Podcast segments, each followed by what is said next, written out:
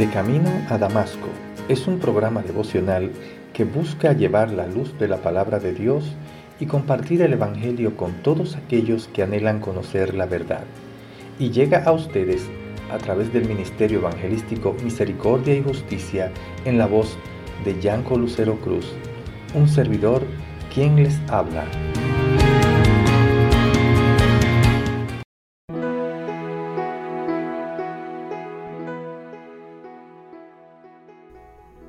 Hecho tanto superior a los ángeles, cuanto heredó más excelente nombre que ellos. Hebreos 1,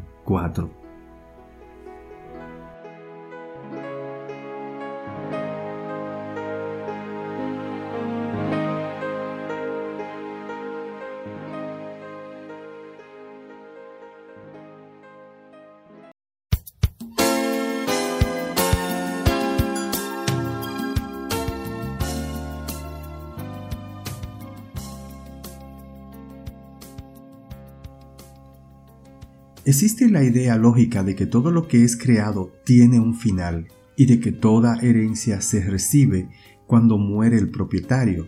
Sin embargo, nuestra lógica no es la lógica de Dios. Nunca debemos olvidar que esta forma de pensamiento y de lógica a la que acudimos para resolvernos la vida es el resultado de un acto errático. Su origen se remonta al tiempo de Adán y Eva cuando nos revela la palabra el primer mandamiento dado explícitamente al ser humano en el capítulo 2 de Génesis 16-17.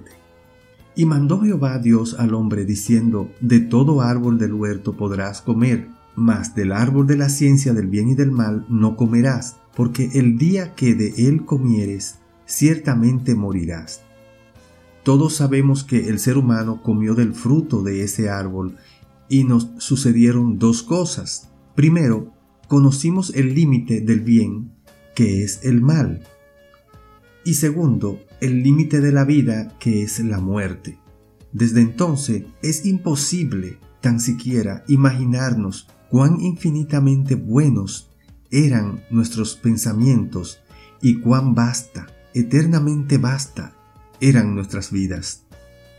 Así que mis queridos hermanos y hermanas, si no es por medio del Espíritu Santo, no podemos entender ni interpretar este verso número 4 del capítulo 1 de Hebreos, que dice, refiriéndose a Jesucristo, hecho tanto superior a los ángeles, cuanto heredó más excelente nombre que ellos. En nuestra lógica diríamos que si Él fuese hecho, fue creado y por tanto sería limitado y que si él heredó, entonces su Padre, que es Dios, debería estar muerto. Pero el límite de nuestra sabiduría está fijado por el Evangelio.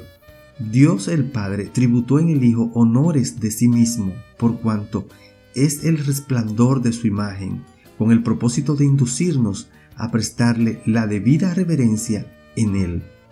Así que, fuera de Cristo, no podemos encontrar bien alguno ya que Él es el heredero de todas las cosas, porque por Él todas las cosas fueron creadas. Esto prueba la eternidad de Cristo, porque Él tuvo que existir antes que el mundo fuese creado. Mas la palabra heredero es atribuida a Jesucristo en su encarnación, porque Él, habiéndose hecho hombre, tomó sobre sí nuestra naturaleza con el fin de que pudiera devolvernos lo que perdimos en Adán. Porque Dios en el principio había constituido al hombre como heredero de todo lo bueno, pero por causa del pecado el primer hombre quedó separado de Dios y despojado de lo infinitamente bueno y de la eternidad con la muerte. Ahora sabemos que solo en Cristo comenzamos a disfrutar por derecho de las cosas buenas y de una esperanza de vida eterna en Él. De su más excelente nombre hablaremos en la próxima entrega. No te lo pierdas, porque su nombre es poderoso. En Filipenses 2, del 9 al 11, dice, por lo cual Dios también lo exaltó hasta lo sumo, y le dio un nombre que es sobre todo nombre, para que en el nombre de Jesús se doble toda rodilla de lo que están en los cielos y de lo que hay en la tierra y debajo de la tierra. Y toda lengua confiese que Jesucristo es el Señor para la gloria de Dios Padre. Oremos. Señor, Rey de Reyes y Señor de Señores, nos rendimos a ti y confesamos que tú eres nuestro Señor para la gloria de Dios Padre. Amén.